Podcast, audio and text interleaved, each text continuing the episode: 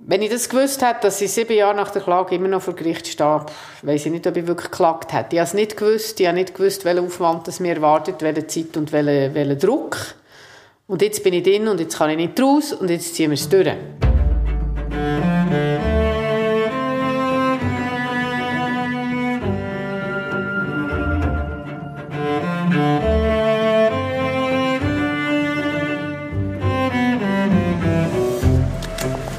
SRF ist auch da und sie haben jetzt da schon Aufnahmen gemacht. Wir machen Sie jetzt vorher äh, das Interview, dann möchte es da schon anlaufen. Dann geht das Mikrofon anheben. Ja, warum nicht? Also komm. Es regnet in Strömen vor der Schlichtungsstelle zu Bern. Rufener, ich bin Rufener, Rufener, Engelhardt. Sollen wir Masken anlegen? Also drinnen tue ich den, aber ich bin die, die sehr viele Patienten sieht. Draussen ist von der Aerosol her unbedenklich. Nathalie Urwiller hat den Prix Courage und den Prozess gegen das Inselspital gewonnen. Aber wer denkt, sie hätte mit dem Thema abgeschlossen, täuscht sich. Sie reicht im Sommer 2020 eine neue Klage ein. Eine, die ein bisschen grössenwahnsinnig tönt. Sie fordert 5 Millionen Franken. Geld, das sie, wie sie findet, verdient hat, wenn ihre Karriere normal weitergelaufen wäre. Ich will, dass eine verhinderte Frauenkarriere ein Preisschild überkommt. Wir fragen uns, was würde passieren, wenn Nathalie Urwiller Recht überkommt? Und wie geht das Inselspital mit dem neuen Prozess um? Wenn ihr den Fall noch nicht kennt, empfehlen wir euch zuerst bei der Folge 1 anzufangen. Dann macht alles viel mehr Sinn. Seit einem Jahr begleiten wir Nathalie Urwiller. Immer auch mit der Frage, was hat der Fall mit uns zu tun? Und mit jeder einzelnen Frau in dem Land. Das ist die Akte Urwiller. Was kostet das Frau sein? Ein Podcast von der Charlotte Teile, der Monika Rufener und mir, der Franziska Engelhardt. Folge 5 Showdown.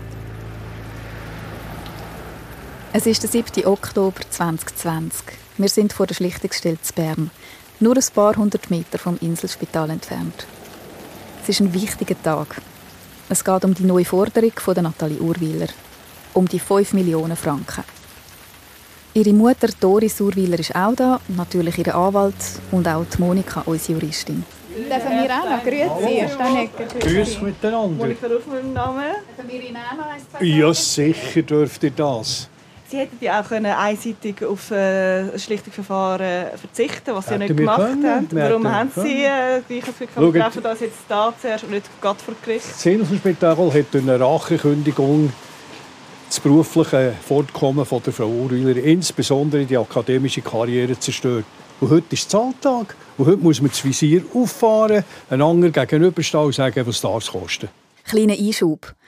Bei einem Schlichtungsverfahren ist das Ziel, dass sich Parteien untereinander einigen. Wenn sie sich nicht finden, dann kann die Klägerin vor Gericht. Normalerweise.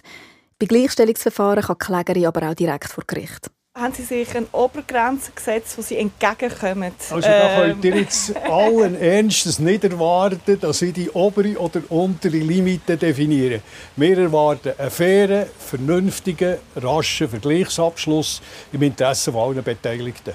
Der Rolf Steinegger ist selbstsicher und angriffslustig vor der Verhandlung. Kurz bevor sie anfängt, gehen zwei weitere Personen mit schnellen Schritten unter ihren Regenschirm in Richtung Drehtür. Die Vertretung vom Inselspital. Wir würden auch gerne mit ihnen reden. Entschuldigung, sind Sie von der Gegenpartei? Von der Frau Dr. Urwiller? In dem Fall sind sie es. Sie verschwinden aber kommentarlos hinter der Drehtür. Wir hätten ursprünglich nicht ins Schlichtungsverfahren sitzen aber der Zufall hat es wollen, dass sich jemand wegen Corona hat müssen abmelden Was fällt also jemand aus? Also jemand fällt rein? Jemand kommt rein. Ich habe am Gegenanwalt angerufen. Ich war der Meinung, dass Frau Urwiller sicher einverstanden ist. Der Gegenanwalt hat gesagt, also wenn es dann nur noch eine im Regen stehen muss, dann dürfen die dann auch rein. Aber nicht da mit dem ganzen Plunder. Nein, das wissen wir. Das das Alles klar. versorgen und wir kriegen den Platz, wo wir sitzen können und etwas aufschreiben können. Und fertig. Die Monika und ich dürfen also rein in den Gerichtssaal, ohne den ganzen Plunder, sprich Mikrofon und Aufnahmegerät. Monika, du bist ja unsere Juristin. Was passiert jetzt hinter diesen verschlossenen Türen? Ja, gehen wir noch einmal zurück. Also, Im ersten Verfahren ist es ja darum gegangen, dass das Inselspital der Frau Urwilder nicht hätte dürfen künden, weil ja noch eine interne aufsichtsrechtliche Beschwerde wegen Diskriminierung am Laufen war. Ja, und das Gericht hat dann schlussendlich die Kündigung aufgehoben und die Insel hat dann müssen der Nathalie Urwiller die Lohndifferenz nachzahlen. Gemäss dem Gleichstellungsgesetz gibt es noch zusätzliche Möglichkeit, dass man den Schaden, der einem durch Diskriminierung am Arbeitsplatz entstanden ist, einklagen kann. Aber Monika, das verstehe ich jetzt nicht ganz. Welcher Schaden soll denn jetzt eigentlich noch entstanden sein? Sie hat doch schon die Lohndifferenz gezahlt bekommen. Was ist denn da noch offen? Die Zeitenuhr wieder argumentiert, dass sie vom Inselspital als Wissenschaftlerin diskriminiert worden ist, was ja dann schlussendlich in dieser Rachenkündigung gipfelt ist. Und ja, damit sagt dann auch ihre akademische Karriere endgültig zerstört gewesen. Und die akademische Karriere im Spitalwesen, das heißt, sie hätte, das hätte nochmal sehr viel mehr Geld bedeutet. Ja, genau. Aber hätte sie nicht auch einfach an ein anderes Unispital wechseln können? Also das Inselspital ist ja nicht der einzige Ort in der Schweiz, wo man forschen und eine akademische Karriere machen kann. Ja, ich denke, das genau wie die Position sie dann von der Insel. Nathalie Urwiler und ihr Anwalt sehen das anders. Sie werfen der Insel vor, dass sie Gerüchte über sie gestreut haben und dass sie darum keine Stelle mehr gefunden hat. Wir haben das ja in der zweiten Folge schon gehört, einen ziemlich happigen Vorwurf. Das Inselspital ist ja überall in allen anderen Spitälern intrigieren. Ich habe mich an verschiedenen Orten beworben und die Bewerbungsschreiben sind nie beantwortet worden. Genau, dieser Vorwurf der hängt ja immer noch in der Luft. Und dazu kommt, dass Nathalie Urwiler gemäß ihren eigenen Aussagen bis zum Rachenkündigungsurteil als schwierige und umstrittene Ärztin gegolten hat. Und erst mit dem Urteil 2018, also knapp vier Jahre nach der Kündigung, ist sie dann rehabilitiert worden. Aber das heißt jetzt offensichtlich, die Rehabilitierung die lange dir nicht. Das kann man so sagen, ja. Mit dieser Klage geht es äh, noch recht einen Schritt weiter. Die Hürden vor Gericht sind jetzt auch einiges höher als im ersten Verfahren. Nathalie Urwiller ist jetzt ähm, quasi der Bringschuld. Damit sie überhaupt Anspruch auf Schadensersatz geltend machen muss sie zuerst mal glaubhaft machen, dass sie vom Inselspital diskriminiert worden ist und dass sie wegen der Diskriminierung einen finanziellen Schaden erlitten hat. Und der Schaden war in Höhe von 5 Millionen. Ah, das ist alles so mega komplex, geht es nicht einfacher mal? es ist eigentlich noch viel, viel komplizierter und ich versuche das so gut wie möglich abzubrechen, aber eigentlich sollte ich fünf Stunden darüber reden, um hm. dem äh, Fall überhaupt gerecht zu werden. Okay. Juristisch. okay, wir lassen es. Also, wir haben es gut verstanden, aber es ist einfach, ja... Es ist, es ist kompliziert. Voll. Wie kommt sie dann auf die, auf die krasse Summe, also auf die 5 Millionen? Nathalie Urwieler hat es uns einmal so erklärt, dass sie die IV-Tabellen als Vorlage genommen hat.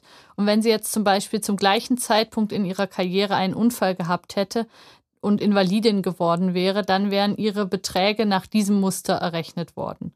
Und der Unfall ist jetzt für sie eben ihre zerstörte wissenschaftliche Karriere. Also ihre IV-Beträge wären nach dem Muster nachher errechnet worden, oder? Genau, ja. Mhm. Und ihr Anwalt hat sogar gesagt, dass 5 Millionen so das unterste ist, was er da rausbekommen hat. Es hätten auch noch ein paar Millionen mehr sein können. Mhm. Und was sicher noch wichtig ist zu erwähnen, Nathalie Urwieler sagt ganz klar, dieser Preis von 5 Millionen Franken, der ist für sie auch verhandelbar. Also je mehr das Inselspital für Gleichstellung tut, desto mehr sinkt dieser Preis dann auch. Ja, aber etwas steht bestimmt fest. Wenn die Klage vor Gericht einen Erfolg hat, dann werden sich viele Gerichte daran orientieren und es wäre ein wegweisendes Urteil für das Gleichstellungsgesetz.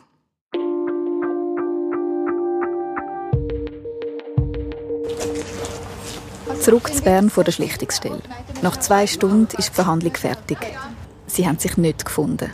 Die Partei Urwiller hat darum das Verfahren sistiert. Das heisst, das Verfahren wird jetzt einmal auf Eis gelegt. Wir wollen auch. Ja, ja sehr gerne. Das Verfahren ist sistiert worden. Was gibt es als nächstes einen Termin, wo man zusammenhockt? Ja, der Ball ist jetzt bei der Gegenpartei. Sie müssen ja den konstruktiven Vorschlag, den Frau Urwiller gemacht hat, mit dem Verwaltungsrat besprechen.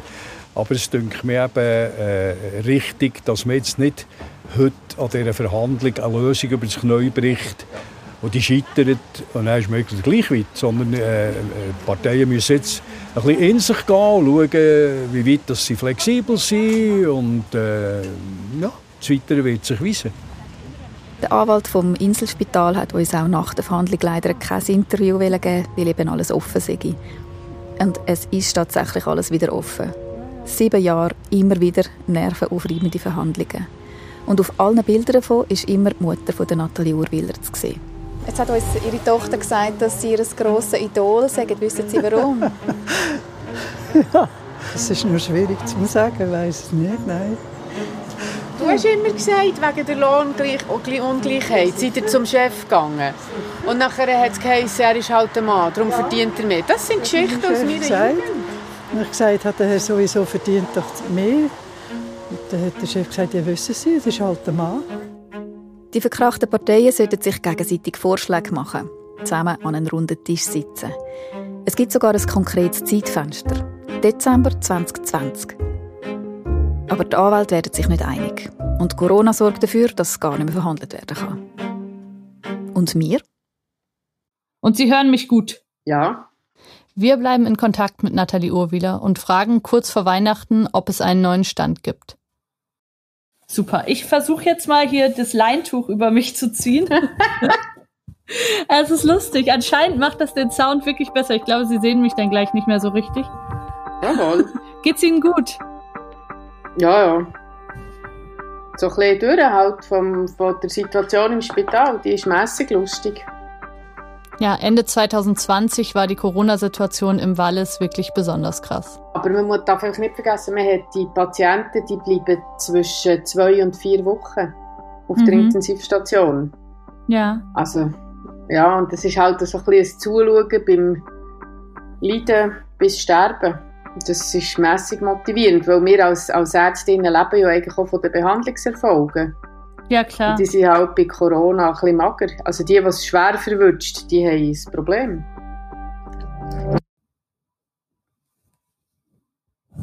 Jetzt sind sie weg. Jetzt höre ich sie irgendwie nicht mehr. Frau Ovila? Wir finden uns dann zwar wieder in der Leitung, aber wirklich etwas Neues kommt aus dem Gespräch nicht heraus. Es gibt keinen neuen Termin und wir warten weiter. Erst im Frühling 2021 kommt wieder Bewegung in Fall. Wir erfahren, dass sich ein Termin abzeichnet. Auf den 31. August ist eine neue Verhandlung angesetzt. Ein Showdown? Ja, es ist auf jeden Fall ein besonders wichtiger Termin. Man versucht jetzt den jahrelangen Rechtsstreit endlich zu lösen mit einer Gesamteinigung. Man muss sehen, 2014, wo sie geklagt hat wegen der Rachenkündigung, hat sie auch noch geklagt wegen einer Lohndiskriminierung. Man hat dort das Verfahren relativ schnell über die Bühne bringen, weil man muss auch sehen, dass Nathalie Urwilder in einem gekündeten Arbeitsverhältnis war und natürlich auch wissen, was ist mit dieser Kündigung. Das hat man dann abgespalten, das Poolgeldverfahren. Und das ist jetzt vor Gericht am 31. August. Und wir erinnern uns auch, im Oktober hat man sich im Schlichtungsverfahren über die 5 Millionen Schadensersatz nicht einigen Und jetzt versucht man in dem Verfahren, wo es eigentlich um die Poolgelder geht, dort wird es Vergleichsverhandlungen geben, wo man zusammen am Tisch hockt und im Rahmen von diesen Vergleichsverhandlungen will man jetzt auch die Schadensersatzforderung auf den Tisch bringen. Mhm. Können wir ganz schnell Stopp reissen da? Poolgeld. Das genau, gell, Charlotte? Das ist so das, was irgendwie im Verlauf unserer Recherche auch plötzlich so aufgeploppt ist. Was ist das?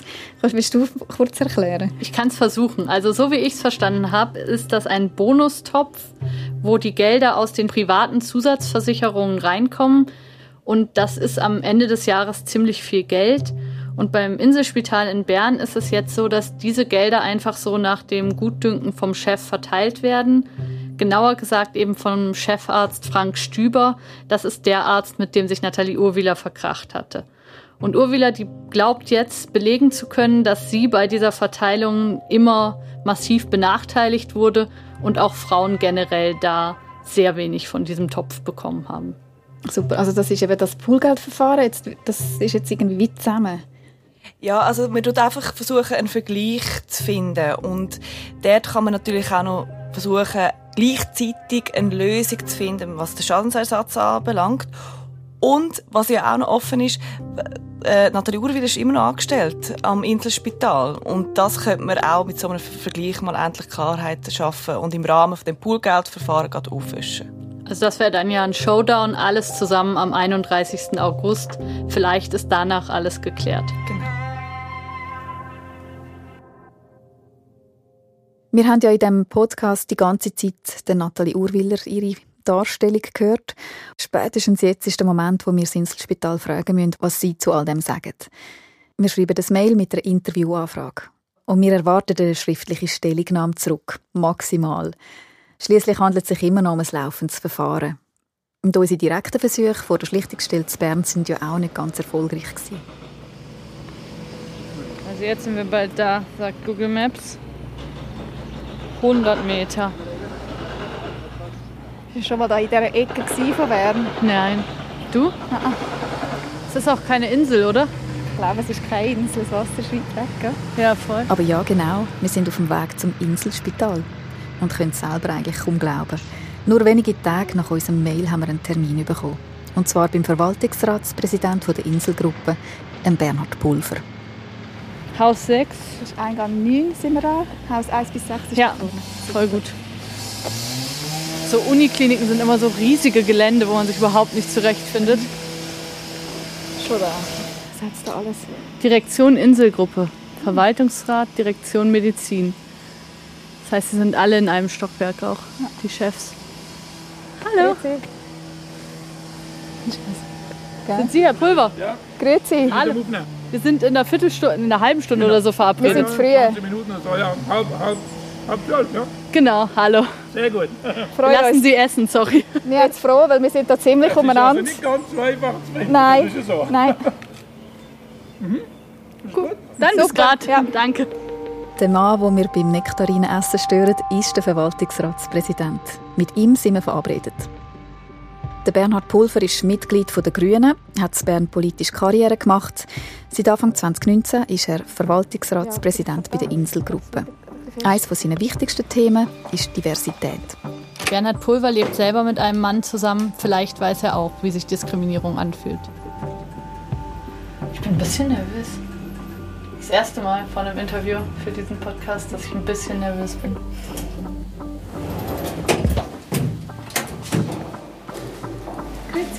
Hallo. So, Hallo, Herr Pulver. Er ist schon getroffen von uns. Ja, genau. Schön, Ist Sie die zu Frau sehen. Teile? Ist das richtig? Ich bin Frau Teile. Die Frau Engelhardt? Ja, genau. Sehr gut. Voilà. Moll. Wunderbar. Vielen, vielen Dank. Da sitzen. Eineinhalb Stunden haben sie für uns ein Gespräch reserviert. Wie das weit, für das mit dem Mikrofon am besten ist, ja. Neben dem Bernhard Pulver nimmt auch die Kommunikationsverantwortliche Platz. Ja, Für den Ton ist es gut. Ja. Ja, ja, ja, nein, es hat 100, 100 Baustellen, aber eben nicht nur eine Baustelle, sondern es hat auch inhaltliche Baustellen. Ja, wir freuen uns total, dass wir hier sein können und dass Sie mit uns sprechen über das Thema. Ich ganz ehrlich bin, ich hätte nicht damit gerechnet. Aha, Ja, ja, ja. Das ist eben lustig. Bis jetzt ist irgendwie mehr, hat man immer nur auf ein verlaufendes Verfahren verwiesen, als es um, um, um Gleichstellung gegangen ist. Dabei ist ja Gleichstellung ein zentrales Thema ja. für uns. Und äh, von dort her äh, sind wir natürlich froh, dass wir dürfen, äh, etwas sagen dazu ja. zum, zum Verfahren kann ich viel weniger sagen als zum Gleichstellungsthema an sich. Das ist für uns wichtig. Aber Bernhard Pulver redet nicht um den heißen Brei. für uns ist eigentlich in den letzten zwei, drei Jahren klar geworden, dass wir müssen aus strategischen Gründen Gleichstellung noch einmal mit zusätzlichen Massnahmen und vielleicht einfach auch mit mehr Kulturentwicklung diesbezüglich fördern. Okay, ganz kurz. Man kann also sagen, er weiß, dass es Versäumnis gegeben hat. Dass man sich einfach zu wenig um Gleichstellung gekümmert hat. Das überrascht uns, dass er das gerade so offen sagt. Die Mehrheit der äh, Absolventinnen vom Medizinstudium sind heute Frauen. Äh, Pflegepersonal ist mehrheitlich Frauen. Wenn wir wollen, äh, gute Qualität bieten, brauchen wir gutes Fachpersonal, motiviertes Fachpersonal. Und da ist einfach das Thema Gleichstellung. Im umfassenden Sinne, speziell Frauen und Männer, aber auch generell Diversity, auch Bezug auf andere Themen, für uns strategisch zentral. Sonst haben wir wie äh, keinen wirklichen Zukunftsweg für ein Spital. Und das, denke ich, ist vielleicht für Gesundheitswesen noch stärker als in anderen Branchen, aber letztlich gilt es für die ganze Gesellschaft und für alle Branchen, dass, dass es einfach ein Zukunftsthema ist. Ja, für mich klingt das glaubwürdig und auch irgendwie logisch. Ohne Frauen geht im Gesundheitswesen wenig. Mhm, sicher. Es ist halt auch die Frage, ob das nicht nur schöne Worte sind oder ob da auch etwas dahinter steckt. Also was man sagen kann, an den Worten mangelt es nicht. Bernhard Pulver erzählt uns sogar von seinem Vorhaben, das Inselspital zu einem der weltweit führenden Spitäler zu machen, in Sachen Gleichstellung. Wir wollen ja ein führendes Spital sein in der Gleichstellungsfrage. Wir sind von einer Frau gegründet worden und wir müssen einfach ein, ein, ein, Beispiel sein. Und dann müssen wir das nicht gerade sein, aber wir müssen auf den Weg gehen. Wir dürfen in das ganz neue Strategiepapier hineinschauen. Da heißt es zum Beispiel Führen in Teilzeit, geschlechtergerechte Sprache in Stellenausschreibungen oder gleiche Regeln für Frauen und Männer nach der Geburt. Für mich klingt das, als hätten Nathalie Urwieler und er die gleichen Ziele. Finde ich auch, aber auf sie ist der Bernhard Pulver jetzt nicht besonders gut zu sprechen. Im Fall von Nathalie Urwieler, den wir jetzt ein Stück weit begleitet haben, war es ja so, dass sie sich auch sehr für besseren Mutterschutz eingesetzt hat. Da auch eine Beschwerde von ihr hängig war. Sie hat selber während einer Nachtschicht eine Fehlgeburt gehabt, noch vier Tage weiterarbeiten müssen, weil niemand anders da war. Und ist dann, während diese Beschwerde gelaufen ist, gekündigt worden. Also sie ist da nicht gerade offene Türen eingerannt, würde ich mal sagen. Ja, aber der Fall Nathalie Urwiler, da muss man klar sagen, das ist eine, Auseinandersetzung, eine arbeitsrechtliche, wegen einem wirklich zerrütteten Vertrauensverhältnis zwischen ihrem Vorgesetzten und ihr. Und da hat es ganz viele Sachen drin, wo, wo, wo ich nicht kommentieren kann. Das hat zum Teil auch Aussage gegen Aussage. Und da, da, da wird Gericht entscheiden, äh, was es da Sache ist. Das müssen wir kurz aufgreifen. Es ist natürlich nicht falsch, wenn man bei einer Anfechtung von einer Kündigung von einer arbeitsrechtlichen Auseinandersetzung redet. Fakt ist aber auch, das Berner Obergericht hat die Kündigung aufgehoben. Und zwar, weil es sich eben um eine Rachenkündigung gehandelt hat und die ist laut Gleichstellungsgesetz verboten. Jetzt zurück zu Pulver. Er ist nämlich schon wieder viel weiter. Ich glaube, was wichtig ist, ist, dass in der Karriereentwicklung für solche Kaderpositionen ähm, Schwangerschaft, es, ich muss jetzt aufpassen, das richtig zu sagen, Schwangerschaft ist eine Herausforderung, das ist einfach so. Und das muss man man kann nicht einfach nur sagen, formell, das darf kein Nachteil sein und damit haben wir irgendeine Rechtsschrift, die sagt, man darf nie einen Nachteil haben, mit dem ist es nicht gemacht. Das braucht wahrscheinlich aktive Massnahmen. Es ist eine schräge Situation. Der Pulver und der Durwiller, die wollen irgendwie beides das Gleiche. Sie stehen sich aber vor Gericht gegenüber. Und das ziemlich unversöhnlich. Es hat ja trotzdem einen großen Reputationsschaden auch verursacht, oder? Absolut. Also der Reputationsschaden für uns ist natürlich da, das wollte ich nicht bestreiten.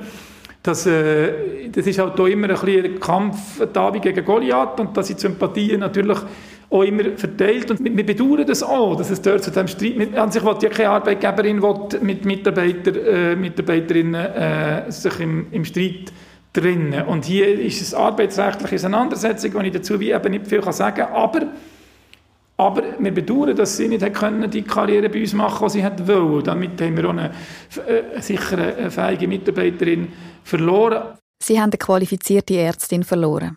Wir haben auch gefragt, ob es für den beteiligten Chefarzt Konsequenzen gegeben hat. Aber da hat Bernhard Pulver nicht viel davon wissen. Gar nicht. An dem Punkt hat er komplett abgeblockt. Man spürt auch, wie verärgert das Inselspital ist über den öffentlichen Konflikt. Ja, das spürt man. Und was seine Kommunikationsverantwortliche davon halten, das weiß man auch nicht so richtig. Sie hat während dem Gespräch wenig gesagt. Wir haben Pulver ja mit allem konfrontiert, mit dem Aushang gegen Nathalie Urwieler und auch mit diesem Vorwurf, dass das Inselspital andere Spitäler vor ihr gewarnt hätte. Von dem hat er aber gar nicht wissen, gell? Mm -mm, nein, aber immerhin hat er geantwortet, mhm. das fand ich irgendwie schon mal stark. Zum Beispiel hat er gesagt, dass er nichts davon wisse, dass man andere Spitäler gewarnt hat. Das ist mir neu, die Vorwürfe so kenne ich nicht, dass, wir, dass Leute auch von uns hat, äh, aktiv äh, da lobbyiert, das wäre wär mir so neu. Und zu dem Aushang von damals am Inselspital, wo Nathalie Urwiller ziemlich schlecht ausgesehen hat.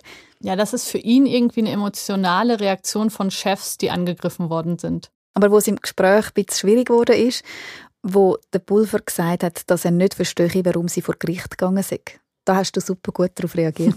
ich habe es aber wirklich nicht verstanden. Was hätte sie denn machen sollen? Sie hat es ja versucht. Sie hat ja ein internes Beschwerdeverfahren und so. Also sie hat ja dieses, dass man sagt, macht es doch auf diesem internen Weg. Ähm, das hat sie ja gemacht. Also es ist ja nicht, dass sie, dass sie sozusagen ähm, von Anfang an diese Klage angestrebt hätte oder so. Das klar.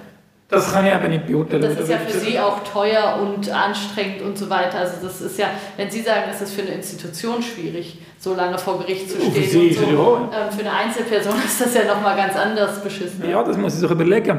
Ob, das jetzt, ob der Prozess, ja, was jetzt ihr das nützt, ob das nicht äh, ob wirklich so ist, der sagt, der könnte nicht anstellen, oder ob das irgendwie, oh, uh, das ist jemand, der also, das, das muss sie selber beurteilen.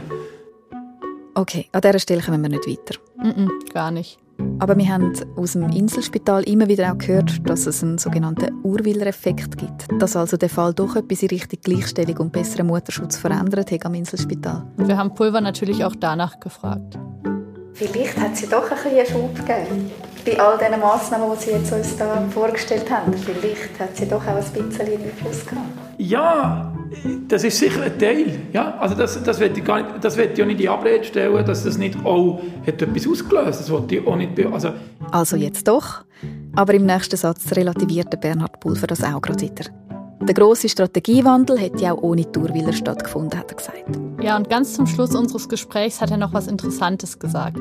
Nämlich, dass Urwilers Konflikt vielleicht doch was damit zu tun hatte, dass sie eine Frau ist. Der Konflikt ist ja auch, steht in einer Zeit, im Kontext von einem Wandel von Werten. Also einfach abreden, dass es auch ein Frauen-Männer-Thema ist und das, das, das äh, kann, man nicht ab, kann man nicht bestreiten. Gut. Dankeschön. Ja, vielen, vielen Dank. Merci vielmals.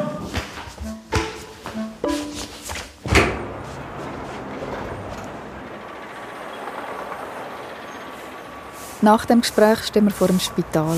Um uns Baustellenlärm, jemand ist am Wischen. Und wir müssen uns zuerst mal ein bisschen sammeln. Wir haben uns wirklich auf ein ganz anderes Treffen eingestellt. Sehr viel ablehnender. Und dann das. Ich, mir fehlen gerade irgendwie auch ein bisschen die Worte. Also es ist ja... Eben, es ist so wie so eine Überwältigungsstrategie fast schon. Das so... Und wir machen noch viel, viel, viel, viel mehr. Ding ist. Das fand ich schon auch irgendwie. Eben, man rechnet mit David gegen Goliath, aber auch irgendwie ein bisschen mit Gut gegen Böse. Und ähm, das war jetzt ja, eine Realität, die doch total anders ist. Ja, er, er vertritt jetzt nicht unbedingt das Böse. Und eben, es ist nicht mal, jetzt auf den ersten Blick nicht mal so, dass ich denke, das ist jetzt halt eine smarte Image-Kampagne, ist es sicher auch aber man hat das Gefühl, das ist wirklich ernst ihm mit diesen Sachen.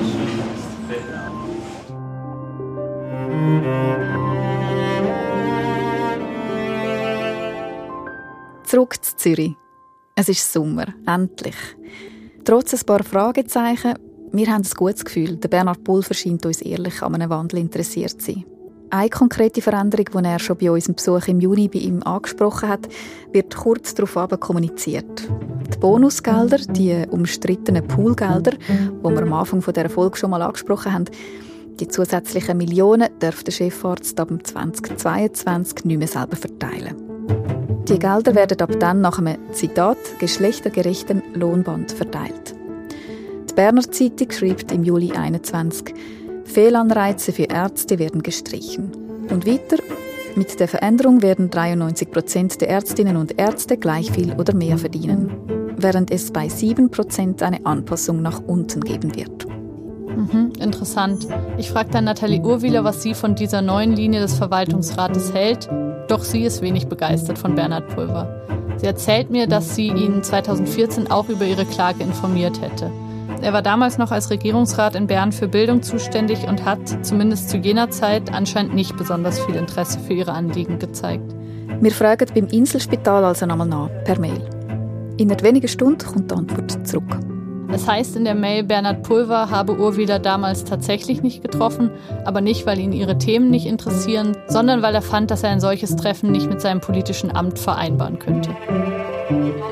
Wir lassen das jetzt einmal so stehen. Über sieben Jahre dauert jetzt der Streit zwischen der Nathalie Urwiller und dem Inselspital. Und endlich, am 31. August, könnte es mit der angesetzten Verhandlung in beiden Verfahren zum Showdown kommen. Vielleicht nimmt die Geschichte endlich ein Ende. Vielleicht. Vielleicht schlägt sie aber auch nur ein neues Kapitel auf. Wenn ich das gewusst hätte, dass sie sieben Jahre nach der Klage immer noch vor Gericht stehe, weiß ich nicht, ob ich wirklich geklagt hätte. Ich habe es nicht gewusst. Ich habe nicht gewusst, welcher Aufwand das mir erwartet, welche Zeit und welcher welche Druck. Und jetzt bin ich drin und jetzt kann ich nicht raus und jetzt ziehen wir es durch. Ich hatte einfach richtig Schwein, gehabt, dass ich nicht psychisch dekompensiert bin. Irgendwie habe ich das Ganze überlebt. Gut überlebt, weil mir geht es heute blendend. Was haben Sie das Gefühl, was hat Ihnen am meisten Kraft gegeben, um das zu überwinden? Also sehr viel Energie habe ich aus der Ungerechtigkeit geschöpft, dass ich einfach nicht möchte, dass das anderen Frauen weiterhin so ergeht und vor allem auch meiner Tochter nicht. Ich habe viele Leute, die mich unterstützen, andere Frauen, die sich bei mir bedanken, Männer, die sich bei mir bedanken, die haben gesagt, dank dir kann ich 80 arbeiten. Das ist schon, das gibt Kraft und ich glaube, das ist eine Entwicklung von unserer Gesellschaft zum Besseren. Von dem bin ich wirklich überzeugt. Jetzt sind wir bald am Ende dieser Podcast-Serie. Zeit für ein Fazit. Was kostet jetzt eigentlich das Frausein? Ja, wenn es nach der Nathalie Urwiler geht und ganz konkret in ihrem Fall, dann sind das 5 Millionen Schweizer Franken.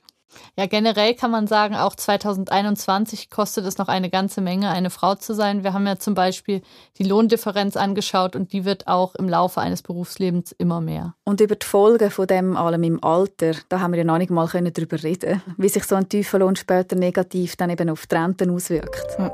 Wir haben uns in diesem Podcast ja aber auch immer wieder gefragt, was hat der Fall Urwiler mit uns zu tun und mit den Frauen in dem Land und der Gleichstellung?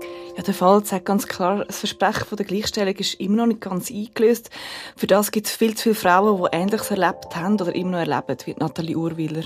Und für mich ist eine wichtige Erkenntnis, und das finde ich auch wirklich sehr bedenklich, dass Frauen, die schwanger werden, immer noch Angst haben müssen um ihre Karriere. Das ist ja in der Folge 3 sehr eindrücklich gewesen. Die Gynäkologin von der Bauführerin, von der Sonja Wiesmann, die hat damals ihr gesagt, dass 80 Prozent von ihren Patientinnen ein Problem mit dem Job bekommen, wenn sie schwanger werden. Mhm, das ist mir auch sehr geblieben, ja. Und gleichzeitig ist mir durch diese Recherche auch nochmal klar geworden, dass sich natürlich auch einiges zum Guten verändert hat.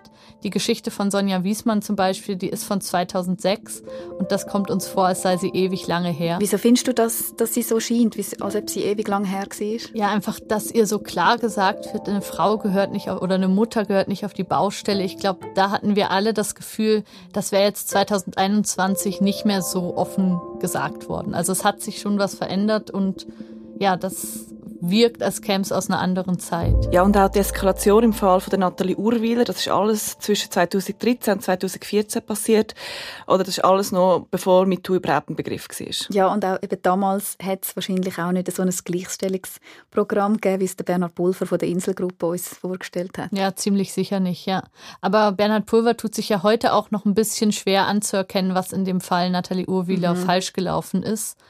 Und ich glaube, man muss auch vorsichtig sein mit zu viel Optimismus. Das hat mir auch mein Besuch bei der ähm, Zürcher Fachstelle Gleichstellung nochmal gezeigt. Die Leiterin dort, Helena Traxel, die hat vor 30 Jahren angefangen und hatte damals das Gefühl, in zehn Jahren ist das Thema erledigt. Und die Frauen, mit denen ich geredet habe, haben ja auch gewusst, das, was ihnen passiert ist, das ist Sexismus. Mhm. Allein das ist ja schon neu, dass man heute weiß, das ist falsch und es gibt auch einen Namen dafür. Ja, aber trotzdem, eben, wenn man weiß, dass es falsch ist, braucht es trotzdem sehr, sehr viel Mut, sich dann wirklich auch dagegen zu wehren. Die Angst ist halt wirklich groß, dass man dann irgendwie den Ruf hat, ähm, schwierige Arbeitnehmerin zu sein oder wenn man mal kritisiert wird, sofort äh, mit Diskriminierung kommt. Einfach wirklich eine Person, wo man nicht gerne einstellt. Und deine Recherche hat ja auch gezeigt, dass diese Befürchtung berechtigt ist. Und deshalb war es ja dann auch so schwierig für uns, wirklich Frauen zu finden, die mit uns über diese Erfahrungen sprechen. Ja, voll. Und es bleibt halt auch ein Kampf. Gleichzeitig ist es 2021 und man hat das Gefühl, man tut offene Türen mit dem Thema eintreten.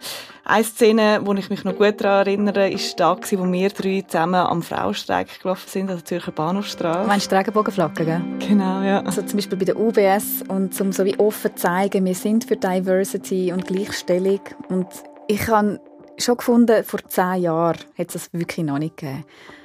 Man könnte schon fast das Gefühl bekommen, jetzt ist es dann äh, wirklich überall durch.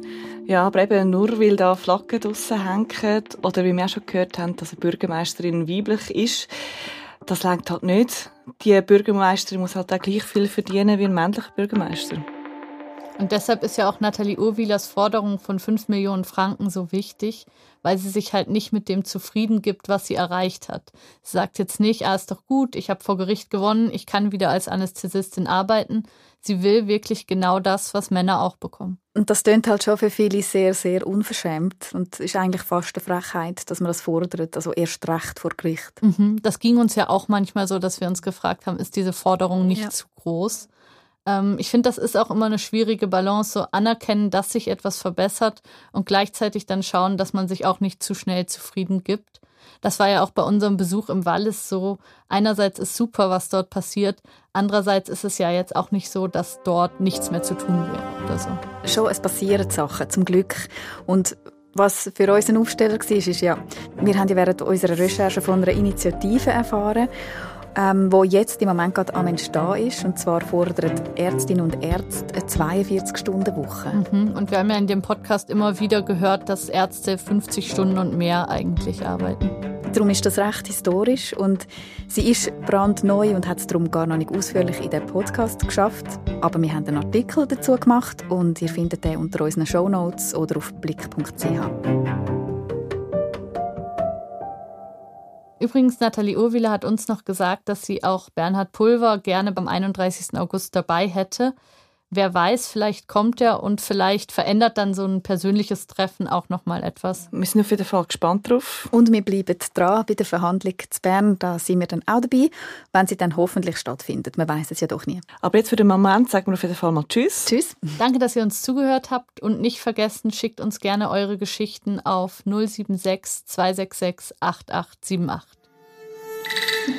Ja, ich glaube, du bist Generation Frauen, die einfach noch gelernt hat, zu akzeptieren. Das habe ich so nicht mehr gelernt. Ja, das hast du nicht mehr Und Nina schon gar nicht. Oder? Das ist eine Veränderung, die in der Gesellschaft jetzt passiert. Die Mami sagt, ja, man hat halt kein Stimmrecht als Frau. Es war halt schon unangenehm, gewesen, aber es war einfach so. Gewesen. Und es ist einfach so, gewesen. das gibt es bei mir nicht mehr.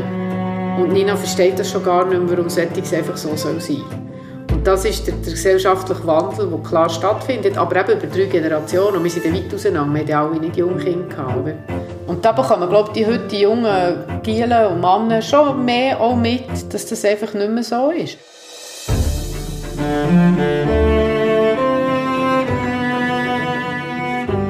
Das ist die vorerst letzte Folge von die Akte Urweiler «Was kostet das Frausein?». Redaktion und Regie Charlotte Zeile, Franziska Engelhardt und Monika Rufener. Produktion Franziska Engelhardt.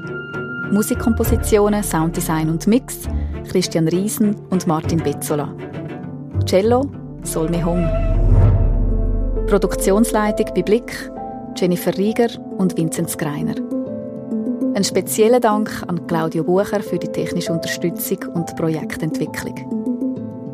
Finanziell unterstützt wurde ist der Podcast von der Ellen Ringier, der Blickgruppe, der Helma Sick, Sunrise UPC, der Fondation Suiza, Allianz F und Stiftung Mercator Schweiz, der Stiftung für Frauenarbeit und investigativ.ch.